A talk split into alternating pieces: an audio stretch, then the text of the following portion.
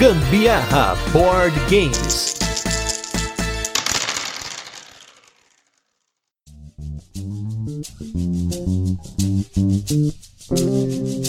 Fala galera, beleza? Aqui é Gustavo Lopes, Gambiarra Board Games, hoje com mais um turno de comentários. Esse programa no qual a gente comenta sobre assuntos relacionados a jogos de tabuleiro que não entram nos nossos episódios semanais. E hoje a gente vai falar um pouquinho aqui sobre conflito, sobre interação, sobre gritaria e sobre todas as coisas que acontecem na mesa que influenciam os jogadores a ter algumas atitudes que pode ser um conflito bacana, um conflito ruim, uma interação inteligente ou uma interação simplesmente porque porque você é obrigado a interagir com seu amiguinho. E aqui do meu lado esquerdo para isso hoje, ele que volta, ele que é o hashtag release, você já sabe qual é o jogo, eu não preciso falar. Se você é ouvinte do Gambia Board Games, você sabe de qual jogo que eu estou falando e você também sabe de quem eu estou falando hoje. Estamos aqui com Anderson Butileiro, designer, podcaster, entertainer. Tudo bem, Butileiro? O entertainer é por sua conta, Gustavo. não, eu tô sabendo que você tá de host até em mini evento aí, vai fazer a galera entertainer. O cara é entertainer. É, é muito. É um showman. Tudo bem, Butileiro?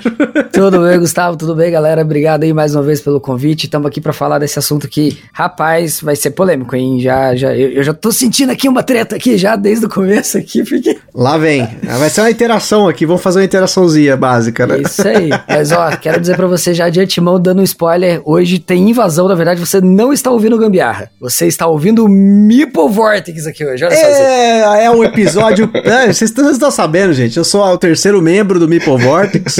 Expulsaram o Renato, porque ele faz muita piada. Aí me colocaram. não, brincadeira, Renato. Você sabe, ó. Grande abraço. Tamo junto. Então, já que o Butileiro deu spoiler, né? Aqui do meu lado direito, não só do Meeple Vortex, hein? Mas também aí, mercado de ações. Ele que fez um episódio com a gente aqui excelente sobre 18x, que eu não sei por qual motivo está bombando, gente. A galera está vindo ouvir 18x no Gambiarra, mesmo sendo um podcast da família brasileira. Não é podcast de cracudo. Eu estou aqui com Guilherme Toledo. Tudo bem, Toledo? Oh, valeu, meu amigo. Muito obrigado hein, mais uma vez pela honra de estar aqui. Eu, eu sei por que, tá bombando, cara. É porque XXX deve cair no seu episódio também, cara. É muito. O Google deve levar lá, entendeu? Digitem 18xx no imagens do Google, no trabalho. É bem complicado. Tá vendo? Então você já cai diretamente ali. É, não, mas hoje vai ser muito bom, né? Estamos aqui invadindo o espaço, meu amigo Butilheiro. E de um tema que a gente adora conflitar sobre esse tema, né, Butilheiro? há muito tempo já, então vai ser uma delícia hoje. Com certeza, com certeza. Quero conflito, quero conflito direto, quero conflito aqui. só não estamos num ringue, porque tá cada um num lugar do, do mundo aí. Eu tô em São Paulo, o Butileiro tá em Curitiba, o Toledo tá em Floripa, né, né Toledo? Isso. Olha aí, decorei a cidade todo mundo. Não consultei no Google, não perguntei pro Google. Então vamos lá, gente, vamos começar falando desse tema, um tema que há muito tempo, há muito tempo mesmo, hein? Vocês sabem que os temas do Gambiarra, eles levam meses, às vezes mais de ano para ser colocado em prática. E esse é um tema que faz bastante tempo que eu tinha discutido uma vez com o Butileiro, a gente tava conversando um pouquinho sobre o que seria um jogo que tem zero interação, ou um jogo que tem zero conflito, porque tem algumas máximas, vocês já devem ter ouvido aqui, a gente até fez episódios, a gente falou lá do, das coisas ruins que a gente acha nas mesas de jogo tabuleiro e tal, e até o Sandro, ele sempre tem essa máxima que ele comenta que ele prefere jogos que não são muito conflitivos, essa é uma palavra bem cheia, bem vibrante, né? Jogo conflitivo, mas será que realmente um jogo do Feld não tem conflito? Ou será que esse conflito ele tá disfarçado? Ou será que interação é conflito e conflito é interação? Nem sempre. É isso que a gente veio aqui, começando então para falar sobre isso. Eu acho que é muito importante, muito importante do ponto de vista aí de design de jogos de tabuleiro e para isso que a gente sempre traz o designer, né, que tá aí na carteirinha dele lá, designer de jogos de tabuleiro. Butileiro, você que é o designer, vamos começando aqui do ponto de vista do desenvolvimento de jogos, pensando aí nos seus desenvolvimentos aí, do Rio 1808, Solaris, Mauá, aquele, esse monte de jogo que as editoras não estão trazendo denúncia, editoras estão esperando os jogos do Butileiro. E aí, gostaria de saber, vamos lá, você que é o, o designer, como você define num jogo de tabuleiro um conflito e como você define uma interação? Aí depois a gente entra para falar a sinergia que esses dois termos têm do ponto de vista do jogo de tabuleiro. Cara, isso é muito legal, assim. Antes de começar, eu vou me eximir aqui do termo designer de board game, tá?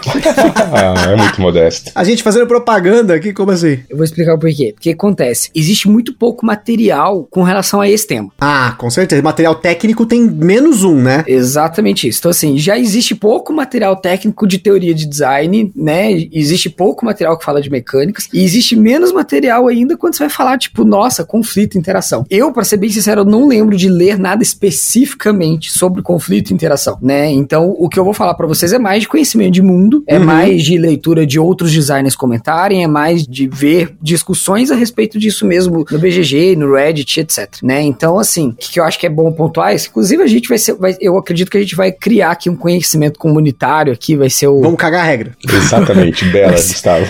Vamos cagar a regra aqui. Mas a gente vai formar essa regra que a gente vai cagar, a gente vai formar ela juntos aqui.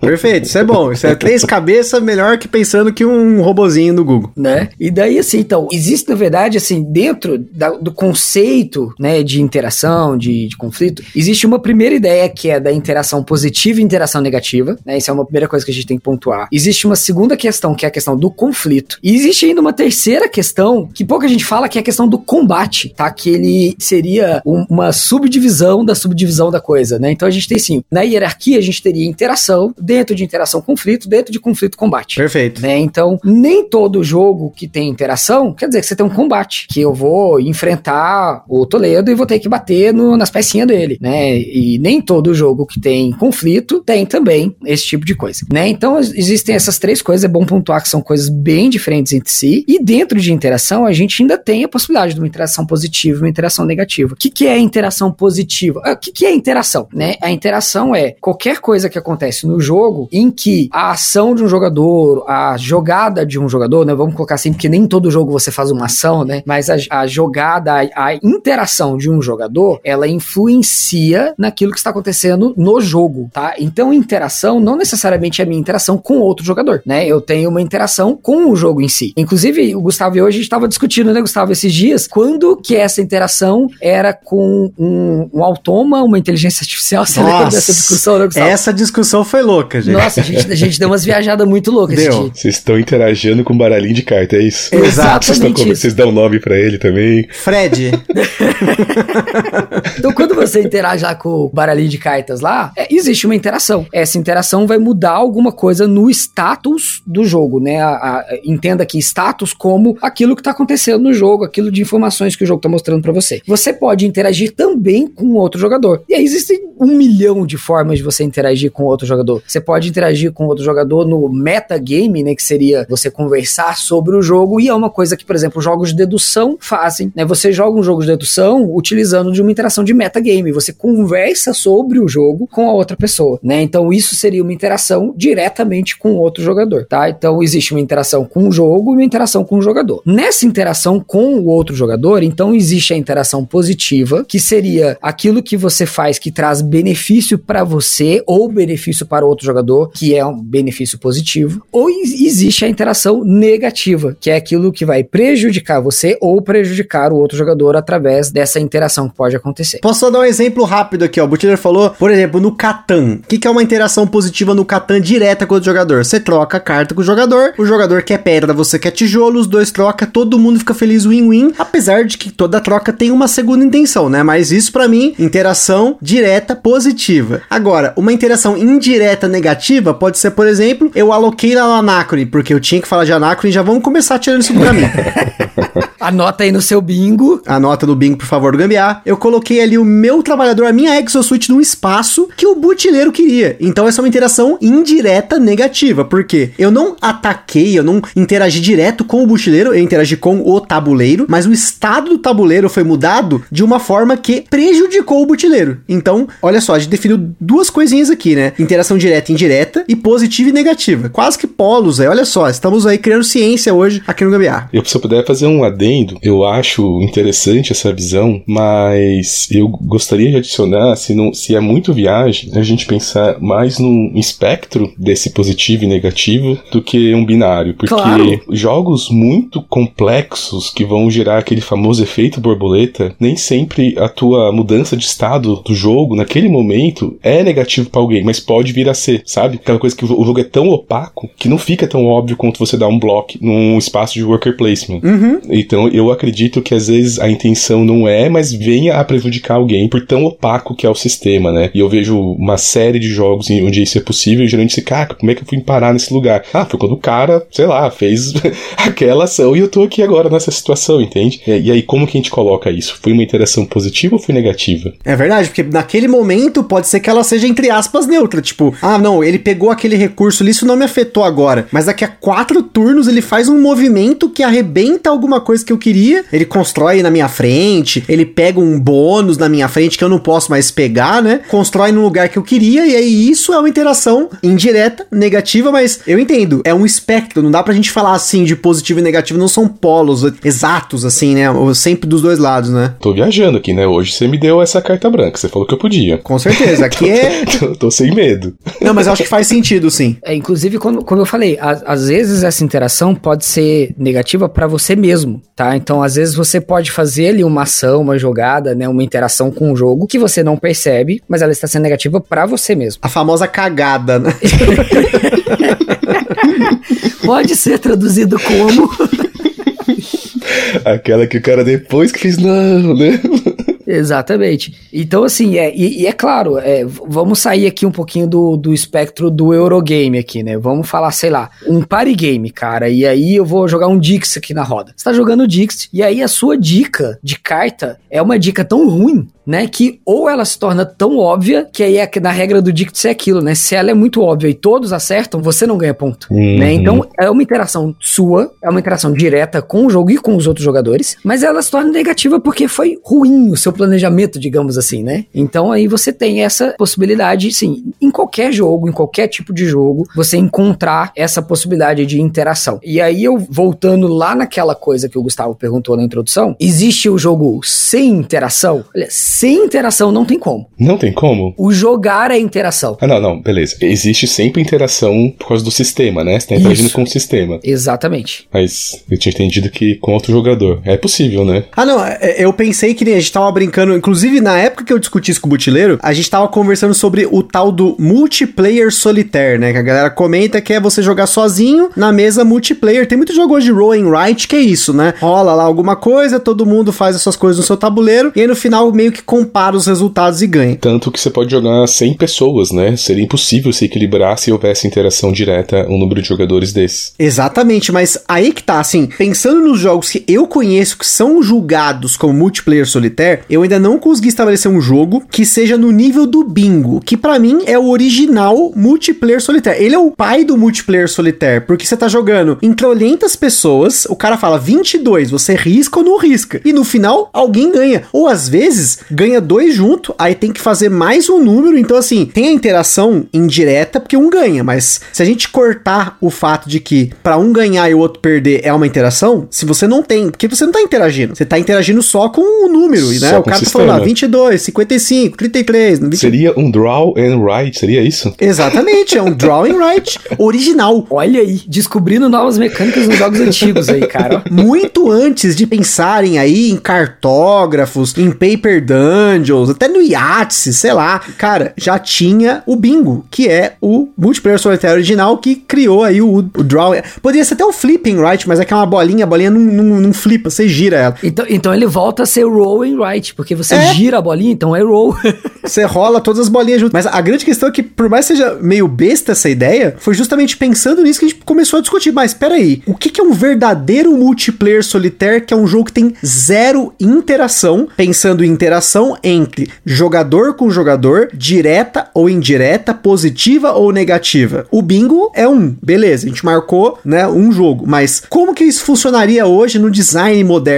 Porque você vê que até mesmo esses rolling rights e novamente voltando aí no Paper Dungeons, você tem interação entre jogadores indireta, porque tem lá um momento que você pega joias no seu tabuleiro. E se você pega uma joia, ela é sua. Todo mundo tem que riscar aquela joia do seu uhum. tabuleiro e ele não pode mais pegar aquela joia joia. O próprio cartógrafo tem os monstros lá, que você desenha no, no outro tal, mas essa é direta. Você desenha no, na cartelinha do amiguinho, né? Uhum. E assim vai, né? Eu confesso que eu não joguei nenhum outro Roll and Write além desses dois. Existe algum que desses que temos aí que tem zero interação? interação entre os jogadores? Falando aí dos que eu tenho aqui, né? Eu joguei, por exemplo, Kingdomino Duel. Na Kingdomino Duel, você tem, cada um tem a sua cartela, mas tem uma cartela que é entre os dois jogadores que é tipo um cabo de guerra. Porque cada vez que você faz uma coisa, o outro jogador pode não fazer, né? Porque você tem os poderes, aí quem pega um número específico lá de dadinhos, né? De faces de dado com aquele, entre aspas, dominó, você corta e aquele jogador que conseguiu fica com o poder e o outro não. Então, assim, para ser um jogo, entre aspas, né? E ter uma,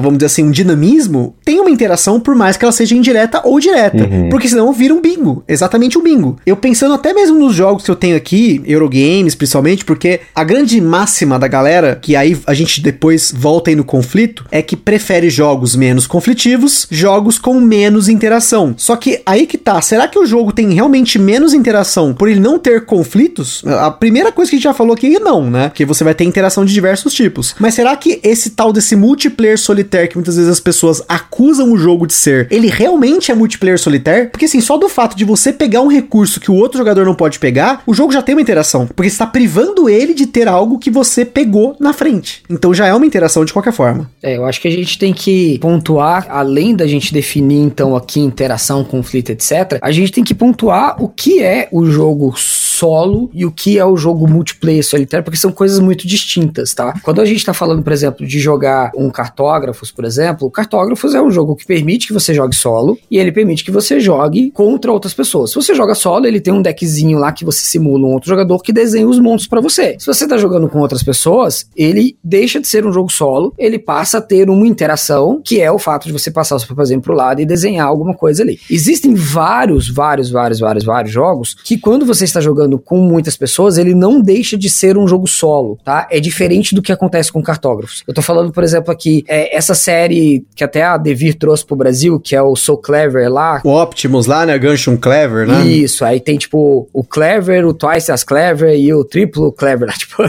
sou três vezes mais inteligente. Esses jogos são especificamente jogos solo que você pode jogar de várias pessoas. Só que cada pessoa está literalmente jogando um jogo solo. Nada que eu faça no meu jogo interfere no jogo da outra pessoa pessoa. Hum, tá, ok, ok. Então, quando eu rolo os dados na minha vez, eu rolo os dados, eu resolvo o que eu vou fazer com os meus dados, eu escolho qual X eu vou marcar, onde eu quero marcar. Acabou meu turno, eu passo os dados para a pessoa do lado, ela faz um turno do zero, totalmente novo. É uma corridinha entre os jogadores ali, né? Exatamente. Então, assim, todos os jogadores vão ter o mesmo número de turnos, eu não lembro agora se são cinco, seis, alguma coisa assim. Vão usar ali os dados e no final você vai simplesmente comparar placar, tá? Então, não existe nenhum tipo de interação entre os jogadores nesse jogo. Nossa, então, aí, achou um segundo, hein? É um bingo. É, é basicamente o um bingo. E existem vários outros jogos do mesmo gênero, esse gênero que é conhecido como roll and write, né? Mas que existem várias outras coisas que você pode fazer e não só rolar e escrever. Mas, por exemplo, o próprio Yahtzee, cara. O Yahtzee, que aqui no Brasil ele foi lançado nos anos 80 como Ian. Eu tinha Ian em casa quando era criança, né, uhum. né? Que era o Yahtzee que existia lá fora. Você rola os dados à sua vez, você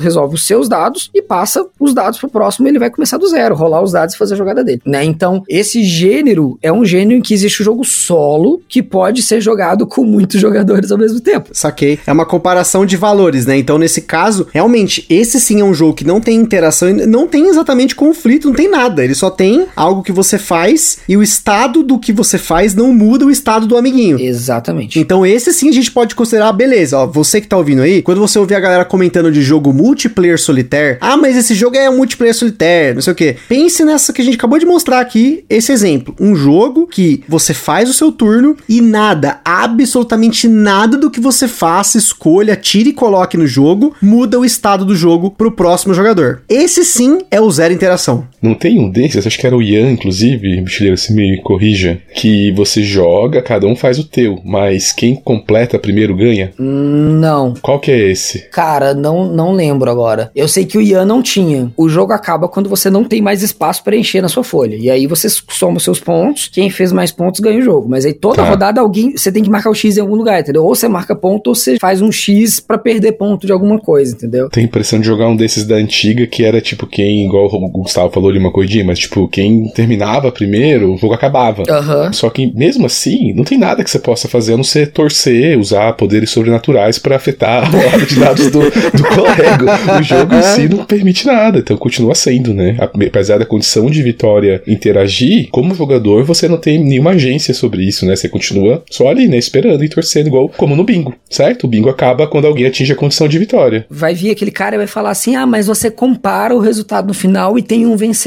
então tem um conflito. Não necessariamente. Hum, não, não. né? A, a- a comparação de vencedor, no momento em que acontece ali, ah, quem tiver mais ponto ganha, isso é uma condição de jogo. Aí a gente entra num outro aspecto de, de, de teoria do design, que é condições de final de jogo, condições de vitória. Né? Então existe a condição de vitória, que é quem fez mais pontos, a condição de vitória de, ah, você ganha como um time, né, etc Cumprir um objetivo, né? Cooperativo e tal, e assim vai. cumprir um objetivo. E existem condições de final de jogo que, inclusive, não são condição de vitória. Tem jogos que simplesmente acabam. Você não compara pontos, ninguém ganha, ninguém perde, né? Tipo, aí a gente entra num outro conceito de o que é jogo, o que é, é, condições de vitória e, e que é condições de final de jogo, que, envolve outras coisas. Mas, por exemplo, brincadeiras de, de recreio na época que você é criança na escola, ela tinha uma condição de final de jogo. Não necessariamente alguém ganhava, alguém perdia. Mas, enfim, a- quando a gente tá falando dessas condições, não entra mais interação e conflito, tá? Porque intera- interação acontece durante o jogo, né? Conflito durante o jogo. Final de jogo é outra história. E já que você entrou no conflito, acho que era importante de, então já definir então o que, que necessariamente é o pensando a gente já falou interação, mas como você mesmo comentou, o conflito ele faz parte de uma interação, ou seja, um conflito requer interação, mas uma interação não requer um conflito. Isso aqui, pá de cal, como dizia o advogado, né? Pá de cal, porque eu aprendi esse termo processando a Receita Federal, mas temos aí então o que, que é o conflito do ponto de vista do jogo tabuleiro, o que, que caracteriza o jogo ter conflito, ou como o Sandro gosta de falar, o jogo ser conflitivo. Essa vai ser difícil, né? Porque a noção de conflito nós temos num todo, como sociedade, assim, se você pegar numa coisa assim mais simples, é ausência de concordância, né? Eu quero vir nesse lugar pegar recurso, mas você também quer, né? A gente não tá chegando num acordo sobre como utilizar aquele espaço, né? Quando você traduz isso para jogo de tabuleiro, acaba sendo meio quando você tem justamente, né, espaços de decisões que se interpolam. Eu penso de uma maneira mais simplificada é essa, ou seja, o que eu posso fazer, algumas dessas coisas vão diretamente de encontro com o que o meu adversário também quer fazer. E isso vai gerar um conflito, porque como que a gente vai decidir quem que fica com isso aqui, né? Então geralmente vai ser num worker placement a ordem de turno, né? Assim, no- nos mais básicos, num controle de área quem tem mais gente lá, né? E aí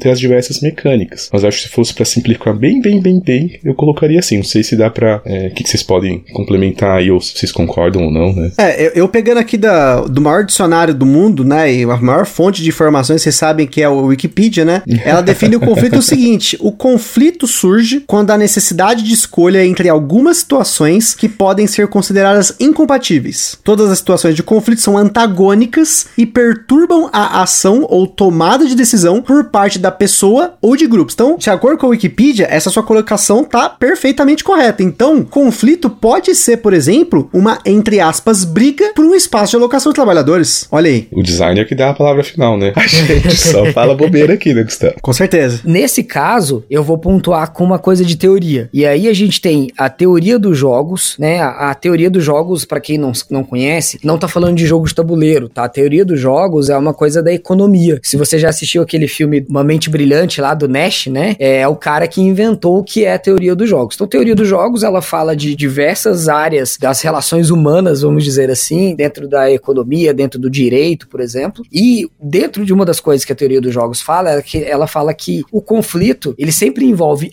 pelo menos duas partes, né? Então Uhum. você nunca pode ter um conflito num jogo solo, num jogo multiplayer solitário, né? Vamos dizer assim, porque ele envolve que duas partes tenham pensamentos opostos. Então, é uma coisa que o próprio Toledo falou, né? Se você tem duas pessoas com estratégias opostas e essas duas pessoas, essa estratégia, quando uma faz, a outra deixa de fazer, você tem uma situação de conflito, né? Então, isso pode acontecer dentro de várias possibilidades de mecânicas de jogos. Nós temos o conflito como é o cerne da mecânica, né? Então, o conflito não é uma mecânica de jogo, ele é uma dinâmica que acontece por causa da mecânica do jogo. E aí a gente vai voltar dentro de uma coisa que a gente já falou lá atrás, num outro episódio aqui do Gambiarra, que é o- a definição, né, de, de mecânica, dinâmica e estética de jogo. Eu vou falar só rapidamente de mecânica e dinâmica. Mecânica é aquilo que tá na regra, que fala como funciona o jogo. E a dinâmica é aquilo que acontece por causa da aplicação daquela regra, tá? Eu falei de, de termos bem simplificados, sem extrapolar muito o que, que é cada coisa. Então, assim, existe uma mecânica, por exemplo, alocação de trabalhadores, e ela pode ocasionar um conflito que seria a dinâmica. Existe o controle de área, ele pode ocasionar um conflito, tá? Então, várias mecânicas diferentes podem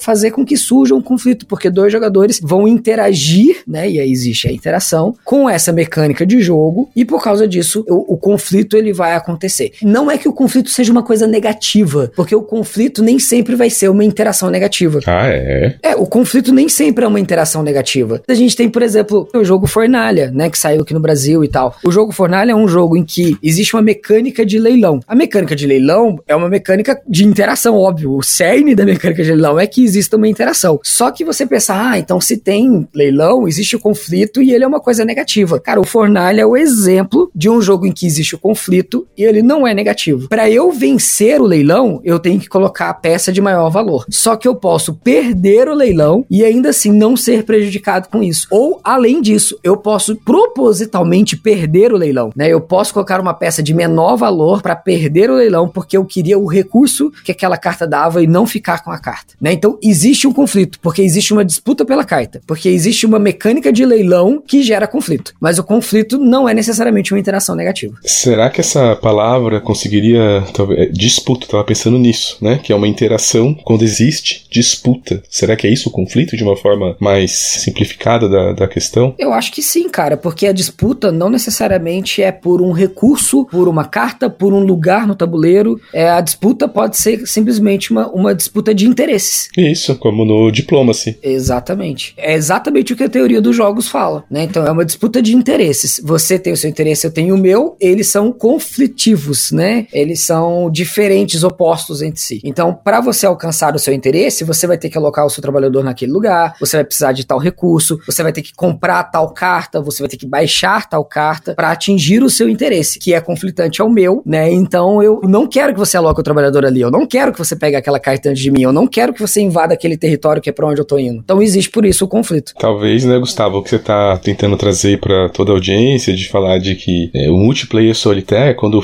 se usa pejorativamente, na verdade, então a gente tá tendo menos interações de disputa, né? Talvez a gente uhum. pudesse botar nessa escala, né? Para simplificar para quem tá começando, né? Você vai ter menos dessas situações que o Butiteiro tava agora descrevendo, né? Você vai ter, tá, talvez, algumas mais ações que dependam mais de você e da tua interação com o sistema e menos disputas, né? Talvez a gente podia deixar dessa forma. Não, com certeza. É, eu, como eu comentei no começo, eu vejo muito é, esse termo multiplayer solitário ser justamente usado de uma forma pejorativa. Ah, mas esse jogo, ele é muito multiplayer solitário, né? Eu me lembro de um caso que é o Altiplano, especialmente no Altiplano porque a gente chegou a fazer um cast dele, eu me lembro de ter comprado esse jogo, que teve uma discussão num grupo que eu cheguei a presenciar, que a galera começou a reclamar, ah, mas o Altiplano ele é muito multiplayer solitário. Ah, mas o Altiplano é isso, não sei o que. Eu falei, vamos lá, eu quero testar o quão multiplayer solitário realmente, será que isso é ruim para mim? E na época, isso não foi ruim para mim, mas ao mesmo tempo, eu percebi que no próprio Altiplano, você tem diversas disputas por coisas que você não tem como obter mais, né? Como por exemplo, você tem lá as peças de tecnologia que você coloca no seu tabuleiro. Se um pegou, não tem outra, já era, acabou. Se você pega, por exemplo, algumas cartas, tem algumas cartas que tem os barquinhos, né? Tem as, as cabaninhas lá, são coisas que você pegou, já era. Eu entendo que você meio que tá de forma solitária comprando tokens, coloca no saco, tira do saco, põe na. Na verdade, compra o token, põe na caixinha, depois devolve pro saquinho, puxa, volta. Então aí fica esse negócio, né? Esse loop de você pegar tokens, alocar os tokens no seu tabuleirinho pessoal, fazer as ações e tudo mais. Mas você tem sim interação nesse jogo, apesar dela não ser tão grande, por exemplo, como num Barrage, que apesar de ser um jogo euro pesado, tem interação demais. Você tem interação porque os espaços de alocação de trabalhadores são poucos e a quantidade de espaços de alocação de trabalhadores vai influenciar na quantidade de conflito que vai ter no jogo. Você tem também conflito por espaços no tabuleiro, pela água, pelas tecnologias. Então, tudo no jogo você está disputando com alguém. Então, ele se torna, entre aspas, mais disputado, menos multiplayer solitário. Mas a grande questão é, é o termo conflito muitas vezes é usado para descrever combate. Então, a pessoa está pensando que ele prefere jogos menos conflitivos, mas na verdade ele prefere jogos menos combativos, porque o combate, pelo menos aí já eu aqui falando um pouco do que eu acho, porque se tudo que vocês falaram de interação e conflito para mim, eu tô concordando em 110%. E o combate para mim é uma espécie de conflito conflito em que um diretamente ganha, ou às vezes né, mais de um ganha, mas sempre tem partes que perdem algo e partes que ganham algo de forma direta. A resolução da ação que causou o combate faz com que haja essa perda, mesmo que a perda seja o desperdício de ação, porque às vezes você vai ter um combate e ele vai terminar no empate, né? O stalemate, né? Não acontece nada no combate. O estado do jogo não necessariamente muda por causa do combate, por conta do empate, mas você tem perda de tempo. Então o combate aconteceu, ele só não mudou o estado do jogo. Não sei se vocês concordam com esse conceito de combate. O combate, só pra gente poder manter aquela ideia de hierarquia que eu falei no começo, então o combate ele tá dentro de conflito e ele é o conflito que acontece especificamente quando há uma disputa, vamos colocar aqui como território, tá? Que dois dos jogadores têm como seu interesse. Existe um conflito e esse conflito é um conflito de interesse por um território. Dois jogadores querem o mesmo território e eles vão disputar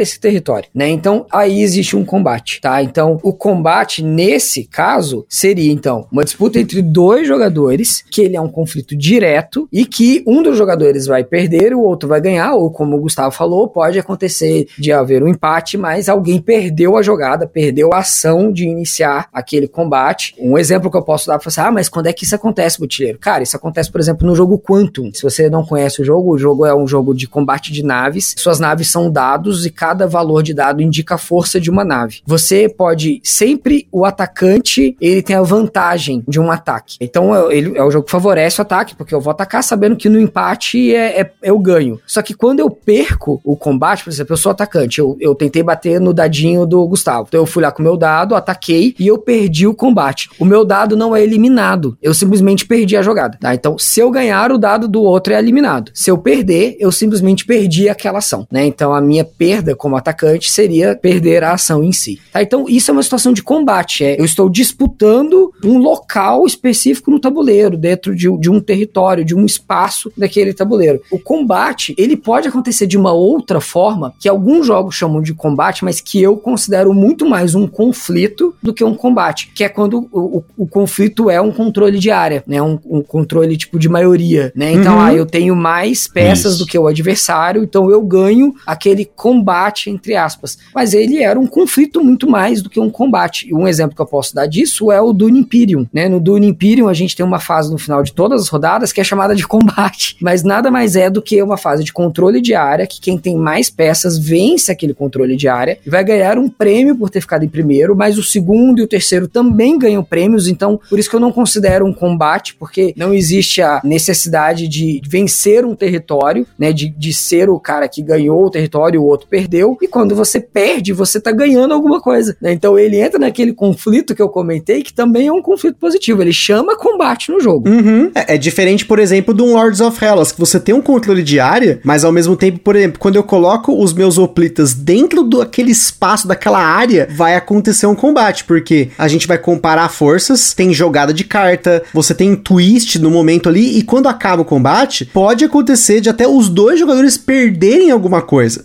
Geralmente tem um ganhador, mas alguém vai perder, vai morrer é, alguma peça, você expulsa o cara, enfim, tem várias formas de resolução. Então eu considero um combate, mas eu vou dar um exemplo de combate. Para mim é um combate, sempre foi, mas ele não é colocado em nenhum momento que ninguém nem pensa nisso como combate, que é no Broom Service. Olha só o que acontece no Broom Service. Você tem lá suas ações, para quem não ouviu o cast depois volta aí. Você pode selecionar uma ação e você declara essa ação. Eu vou falar, vou usar a bruxa da montanha corajosa. Aí eu tenho que esperar com a minha cara a tapa. Se alguém que também colocou essa porra dessa bruxa, se ele vai escolher usar o combate, né, que seria falar que não, eu também vou usar a bruxa corajosa, e aí eu perco a minha ação e aquele jogador ganha. Então, para mim, esse é, o combate cara a tapa. Você põe a sua cara. Se ninguém der o tapa, você vence. Mas se alguém der um tapa, você vai perder. Então, para mim, isso é um combate. Apesar de não parecer um combate. Porque nessa resolução, você tem mais de uma parte interagindo. É um de interesse. Só que nesse momento, é uma interação direta entre dois jogadores em que um perde e um ganha. Mas eu não sei se vocês concordam com esse conceito de combate disfarçado no, do Fister aí. Esse é o conflito Dilma. Ninguém vai ganhar ou perder, vai todo mundo perder.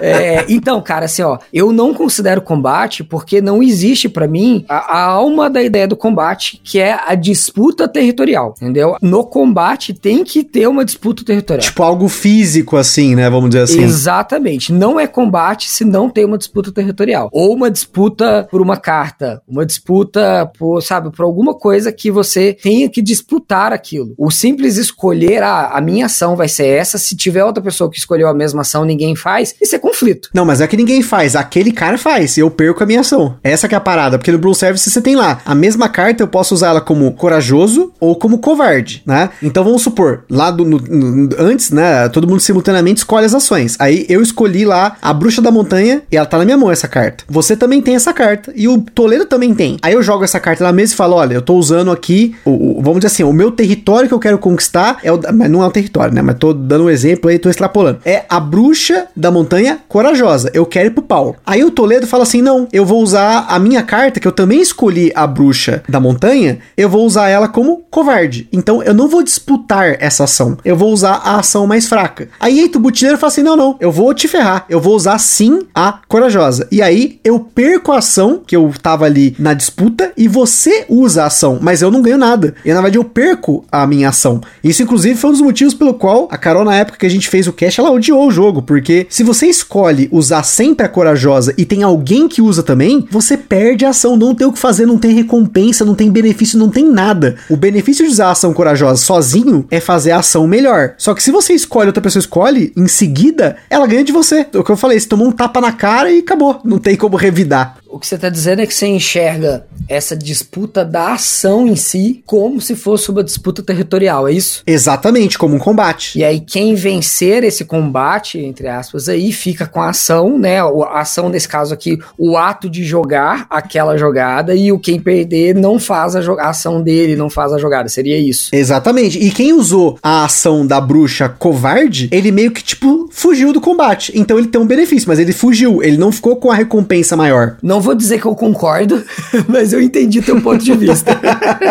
é porque assim, eu tô pensando do ponto de vista lógico, não do ponto de vista temático, né? Porque uhum. tematicamente não tem um combate aí, não tem porrada, não é um, um War of the Ring, né? Um Guerra do Anel. No Guerra do Anel tem combate de verdade, é porrada mesmo, né? É porrada por território, é porrada por tudo. Tudo tem porrada no, no War of the Ring, né? Ainda assim, é, é, assim, ó, não, não tô querendo te, te descredenciar no teu próprio podcast.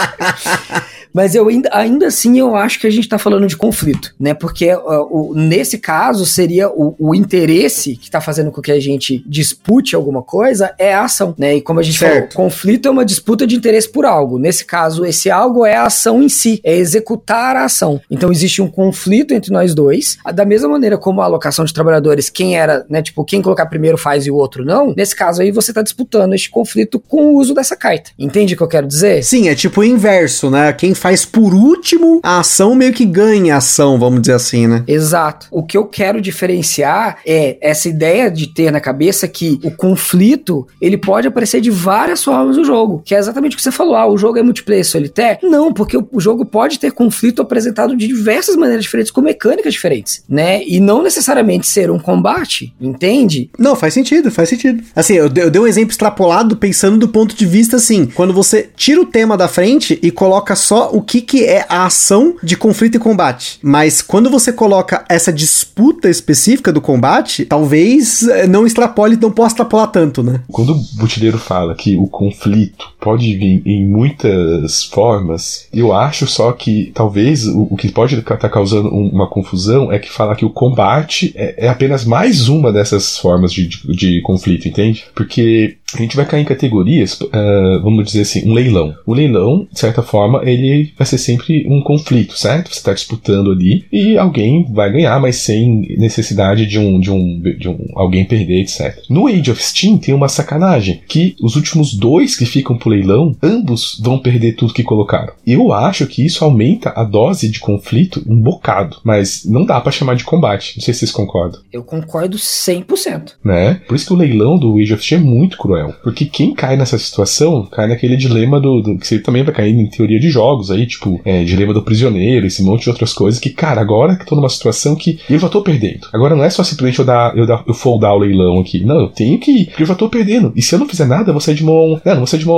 porque você é, basicamente é para definir ordem de turno, mas que é essencial nesse jogo, né? Então eu acho a classificação de combate muito boa, até porque eu gosto de jogos de combate, tá? Mas para mim ele é um tipo de interação, né, de um conflito muito específico, como o Botileiro falou, e é isso que causa confusão, porque quando essa dissociação temática, como você estava ali no caso do Bronze Service, realmente o combate eu tô imaginando isso, cara, tropinhas brigando por um lugar ou no espaço, né? Mas vão ter tipos de conflitos bem negativos que não necessariamente são combates. Não, vocês concordam com isso? Não, acho que faz sentido sim, porque aí é o que a gente tava falando, né? Se a gente considerar que o combate ele é mais um tipo de conflito, como Isso. um bloqueio, um roubo de recurso, um take that, é um pode, poderia ser colocado, talvez, não sei. A gente tá colocando ideias aqui, mas pensando num conflito. Agora sim, pensando no combate, a gente pode considerar um combate quando tem dois jogadores ou quando a gente coloca mais gente. Será que esse combate ele não se torna mais uma troca de estatísticas para ver quem vai ter um outcome melhor, né? Quem vai ter uma, um, vamos dizer assim, uma saída melhor, porque é muito fácil pensar no combate entre dois jogadores, né? O exemplo novamente do Guerra do Anel, quando tem ali a porradaria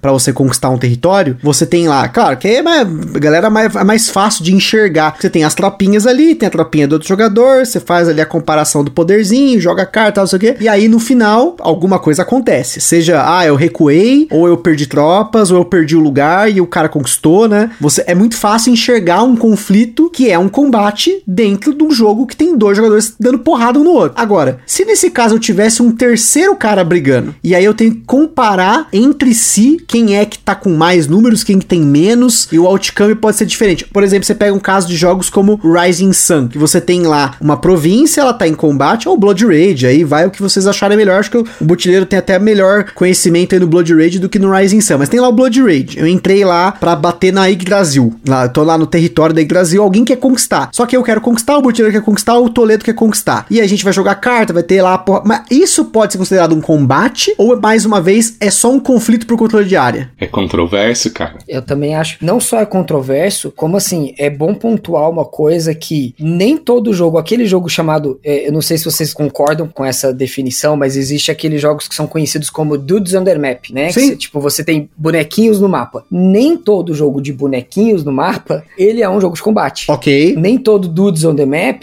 ele vai ser considerado, sei lá, um wargame, entende? Tipo, por, por que que o Blood Rage não é um wargame? Ele, mas ele é um jogo Dudes on the Map, né? Eu acho que o grande fator é a maneira como você resolve a mecânica do conflito. Isso é tão forte, cara, que existem muitos jogos de Dudes on the Map que colocam explicitamente numa regra do jogo que você não pode entrar no território que já tenha dois ou mais jogadores, porque Sim. aquilo já está sendo resolvido entre dois, para não ter um terceiro alimento, justamente para não tornar uma confusão, né, de quais estatísticas vão ser comparadas, como usando a expressão que você usou, para ver quem ganha, né? E assim, que eu me lembre, 90% dos jogos fazem assim, né? Tipo, ó, já tem dois brigando, não resolveu o combate deles essa rodada, ninguém pode entrar lá na próxima rodada enquanto os dois não resolverem aquela treta, né? Tem jogos que você não passa pra frente enquanto não se resolver aquele combate. Um Mechans e Maraldas lá, por exemplo, se você entrou em um combate, cara, você pode ficar uma hora rolando dado naquela desgraça daquele jogo, velho. Enquanto não acabar aquele combate, você não passa pra frente o jogo. O resto fica todo mundo só assistindo. Por quê? Justamente pra não ocasionar de que um terceiro elemento entre naquela, naquela situação. No caso específico do Lord Rage, aí eu não sei se vocês dois concordam comigo, pra mim o que acontece ali é um controle de área. Ele é uma mecânica de solução de conflito, não é um combate. Perfeito. É é isso que eu queria pontuar. Porque ele é encarado como um combate, do ponto de vista temático. É uma pancadaria que tá acontecendo. Mas não é exatamente uma pancadaria que tá acontecendo. É um controle de área. É uma comparação estatística, certo? Sim, e é, e é exatamente o exemplo que eu dei do Dune Imperium. Podem ter dois, três e até quatro jogadores disputando a fase que no manual é chamada de fase de combate. Mas por mais que tematicamente ele seja chamado de combate, é uma resolução de conflito de final de rodada, né? Nada mais é do que uma mecânica de controle de área que foi postergada pro final da rodada e que é resolvida simultaneamente entre todos os jogadores. Uhum. né? Então ali,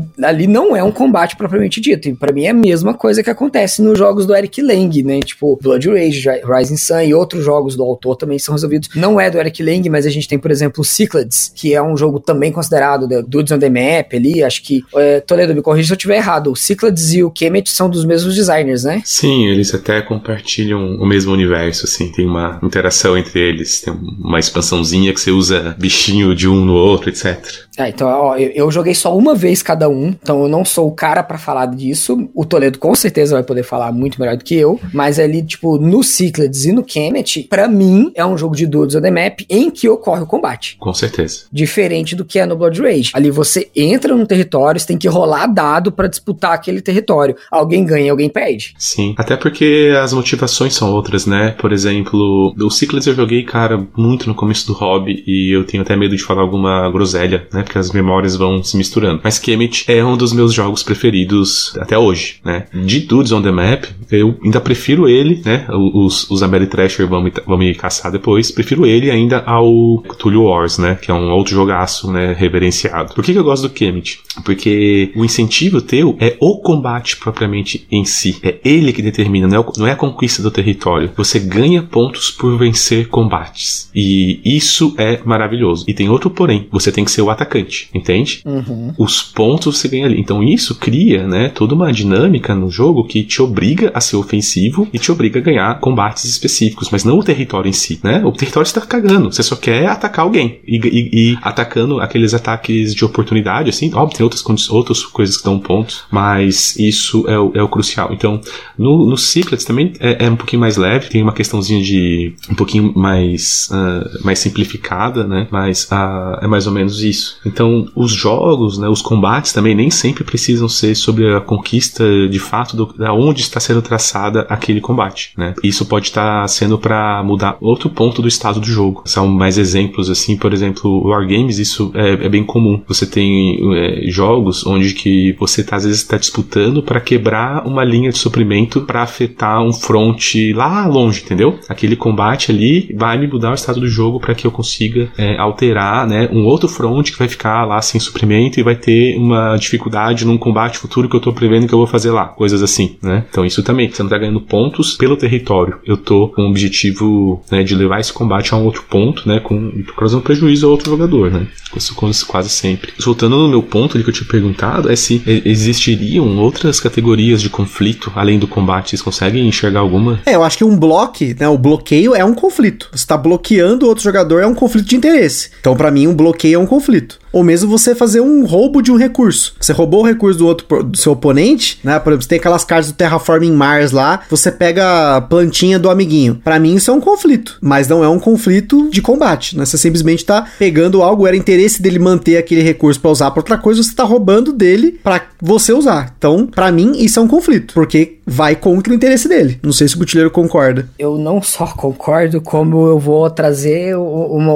uma coisa para meio que dar uma quebrada na cabeça de vocês assim, ó. A mecânica de aliança, ela é um conflito. Por quê? Porque, para mim, toda mecânica que envolve negociação, inclusive a própria mecânica de negociação, ela é um conflito. Você tem um conflito de interesses, você tá negociando, né, com outro jogador esse seu interesse. Ele pode ser, daquilo que a gente falou antes, uma interação positiva, mas ele não deixa de ser um conflito. A mecânica de aliança, por que que ela é conflito? Porque ela envolve dois ou mais jogadores na mesa que tem, dentro dessa ideia de conflito de interesses, eles têm interesses alinhados que são opostos a quem não está na aliança. Então ela não deixa de ser um conflito. Então eu estou me alinhando, né? A aliança é um alinhamento de pensamento entre eu e o outro jogador contra o alinhamento de pensamento de outros jogadores. Sim. Eu estou definindo isso, né? Então, por exemplo, vou pegar aqui um Twilight Imperium. Tem uma mecânica no jogo que é a mecânica de aliança, né? Que é eu dou a minha cartinha de aliança para outro jogador. Isso significa que nós temos uma aliança entre si e que enquanto eu permanecer com essa cartinha na mão, eu tenho um ponto de vitória. Então, no momento que eu faço essa aliança, é, eu tô ganhando ponto, eu, tô, eu estou interagindo com outro jogador, eu estou interagindo com o jogo dizendo que eu estou ganhando ponto de vitória, e eu estou declarando um conflito contra os outros jogadores da mesa. É uma, é, essa declaração de conflito, ela fica nas entrelinhas dessa jogada, percebe?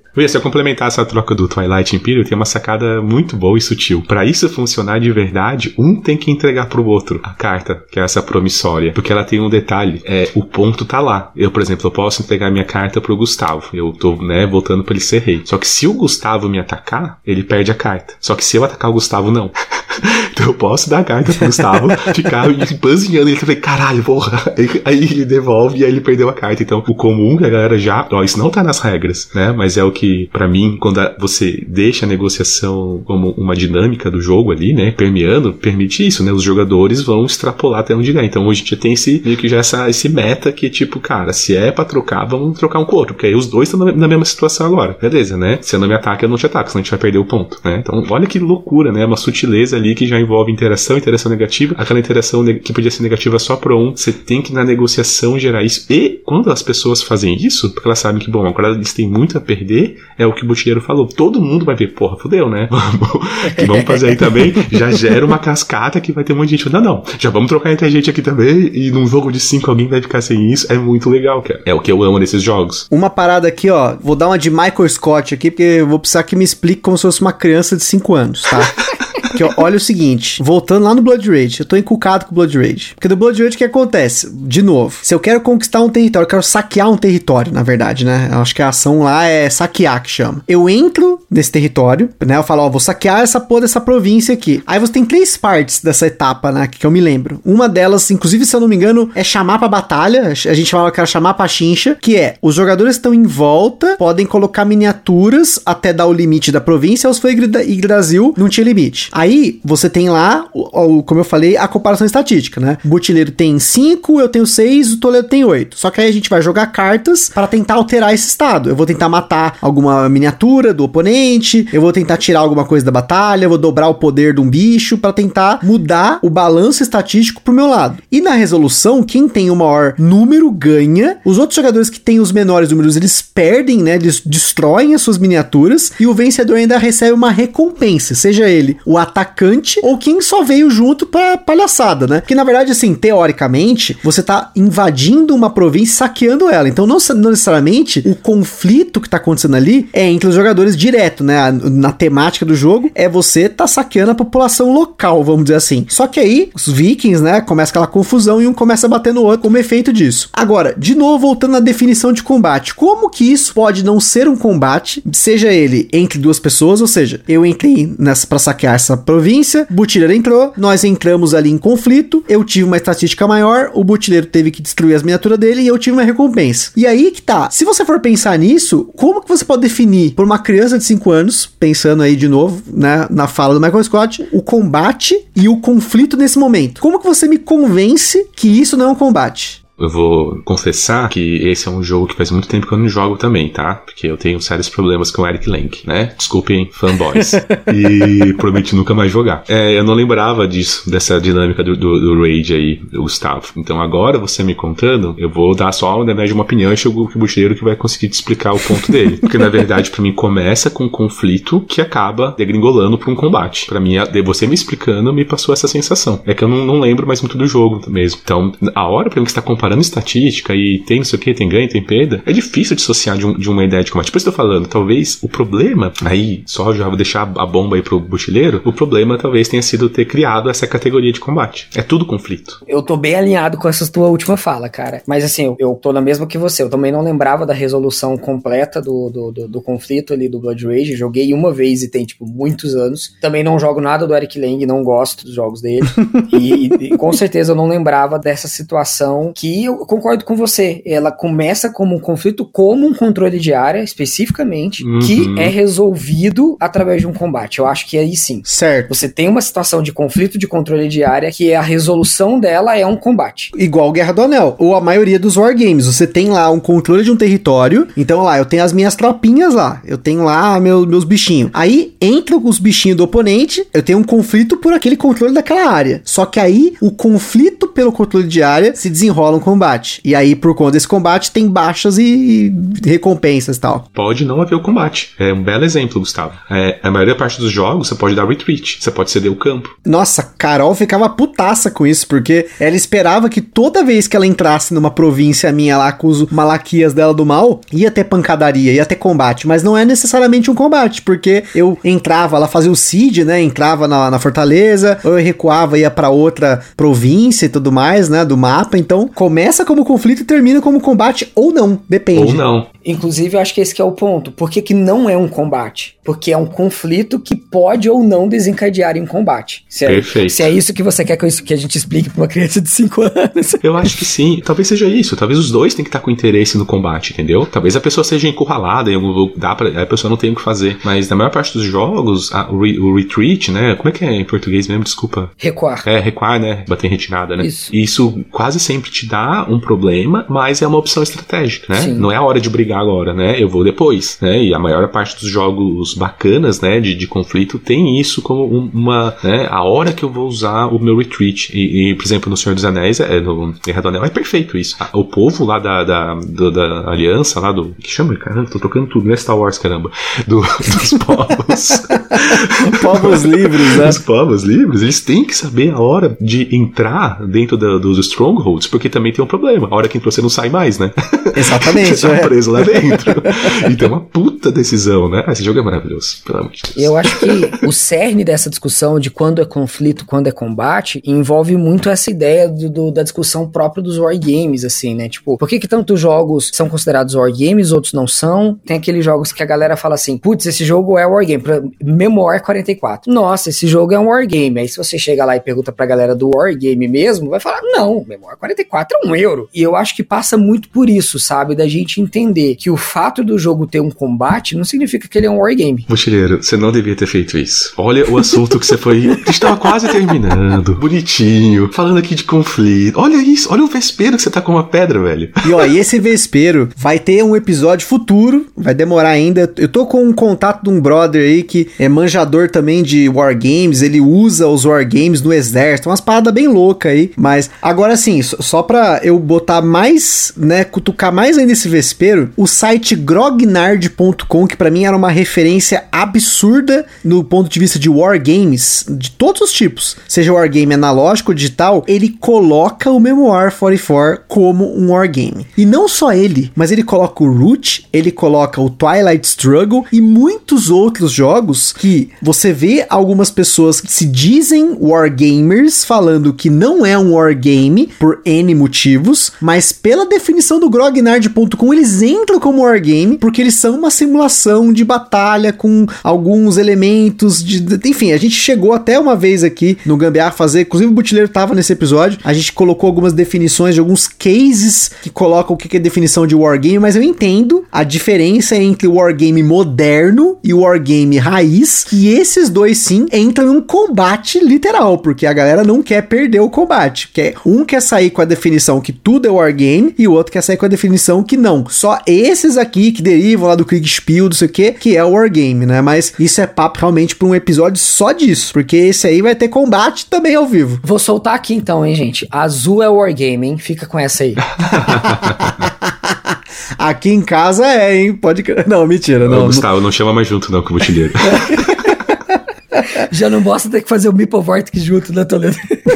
Mas, falando sério, cara, eu acho que o que você falou ali, Botilheiro, é corretíssimo, cara. Eu acho que você vê como em várias áreas, na verdade, da vida, né? A gente pode até filosofar sobre isso. O que causa esses, com, esses conflitos, vamos assim dizer, né? Na hora das pessoas querendo deixar definições, é a falta de definições de base, né? Com certeza. Aquele academicismo que várias vezes nós três já conversamos, né, em papos sobre isso, de como é necessário um academicismo para justamente ter essas definições mais basais. E para quando isso chegar numa ideia mais elaborada, você tem pelo menos como recorrer a isso. Não, mas pera isso aqui, é isso aqui, né? Talvez tenha uma exceção ou outra, e nós não temos, né? Então eu achei perfeito, porque a gente mal sabe. Olha, olha o, o tempo que a gente tá aqui para tentar só explicar o que é conflito o que é combate. Muito mais simples do que você tentar chegar no que é um wargame, que seria, pensando só rapidamente, juntando o que a gente falou, sei lá, talvez algo que fosse uma série de conflitos, sabe? É, não, não necessariamente um combate, porque uma guerra não precisa ter só combate, entendeu? É, é muito doido, cara. Sim, ela pode ser uma guerra fria, como é o caso, né, da, da Guerra Fria, que Exato. existiu, né, tipo, né, que é representada no Twilight Struggle, mas não só nele, né, tem outros jogos. Ou até aquele tipo Gandhi, né, o Gandhi tem um, uma facção lá que é, você não necessariamente quer brigar, né, é muito louco isso, né. Isso, ela é pacífica. Eu tô com outro coin aqui, inclusive, o All Bridges Burning, da Guerra Civil Finlandesa, também tem uma, tem uma que é a galera da, dos neutros, então os caras não tem tropa, tem du, du, duas facções tretando e aquela lá tá tentando, tipo, não, cara, não, vamos voltar ao parlamentarismo, vamos...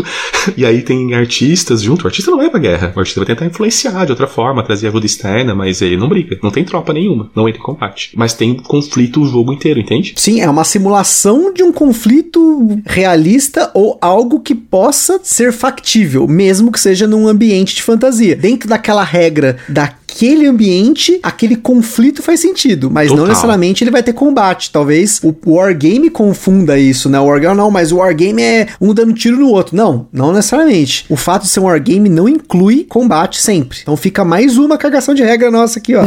O Márcio Fabiani lá da, da, da Rádio Brasília vai matar a gente. Porque ele é o cara que tentou me convencer muitas vezes que coin, né? Eu concordo com o que ele fala, que coin não é wargame justamente por isso, né? Porque não, ele fala, a definição dele é muito boa, né? Como o jeito que ele sempre fala, é que tem cheiro de sangue, então não é.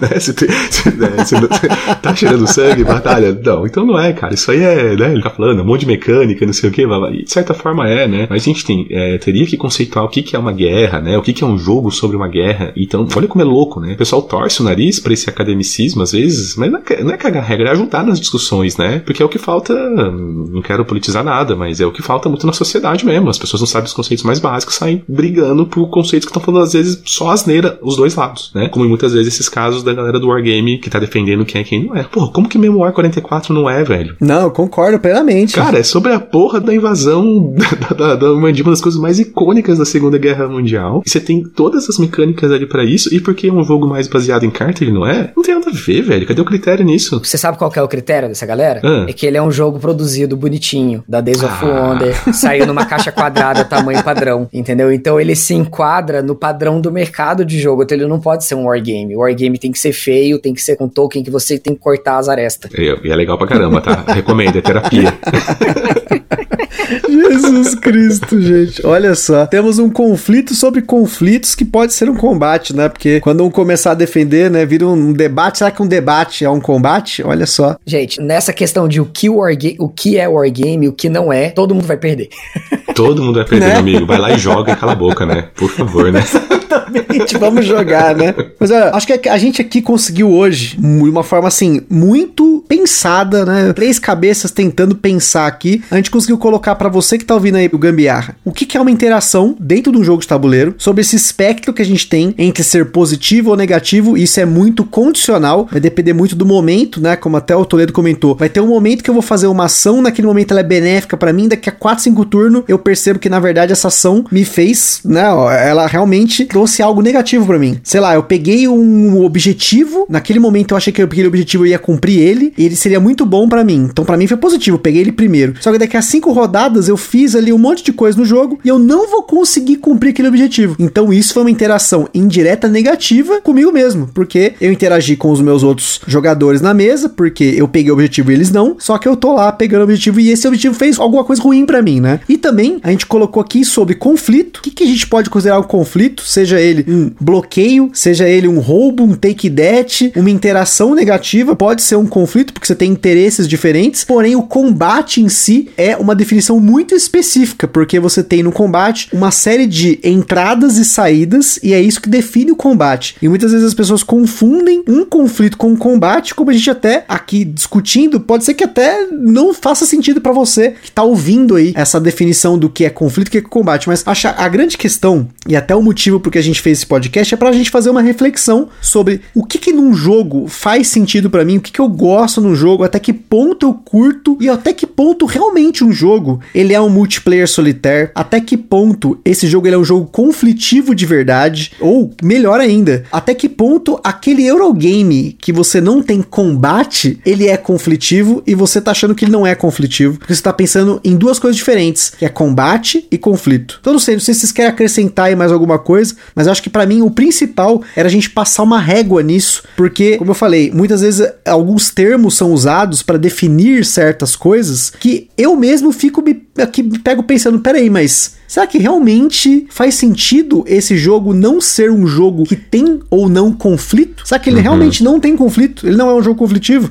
Eu acho que você conseguiu resumir muito bem aí o que a gente conversou aqui. Achei bem legal, né? Até pra desmascarar o Gustavo. Ele não quis fazer pauta, eu achei muito legal. Então tudo que a gente falou aqui foi bem orgânico. Eu acho que isso foi uma vantagem, né? Foi bacana que a gente não chegou aqui com já armado, né? Ah, vou falar isso na hora, não sei o quê. Então, parabéns, Gustavo. Bom que deu certo, que foi uma ótima conversa aí. Eu adoro esses papos. Eu acho acho que a gente deveria ter muito mais, né? Eu, né, pra quem não sabe, eu sou professor de universidade, cara, e a gente vê que muitos desses áreas do conhecimento que não estão, assim como o Botilheiro começou falando, pô, não tem livro, não tem não sei o quê, é por partem dessas conversas, né? Talvez algum dia, cara, o Gustavo resolve fazer aí um material de divulgação, alguma coisa para consolidar esse conhecimento, Olha aí. né? Ou, ou, ou, através até mesmo de universidades, né? Alguém faz um TCC com isso, pô, tem muita coisa para ser né, falada. Então, esses programas, né? Eu tava depois buscando, cara, o único que eu achei foi o Tabulices. O Tabulices tem um episódio sobre isso, né? É, sobre interação em conflito, né? Então, você veja, porra, olha o tanto que isso é, permeia aí nosso hobby e a gente tem uma discussão, e agora vai ter duas sobre isso, né? Talvez tenha mais aí, desculpem, né? Os outros que eu não, não,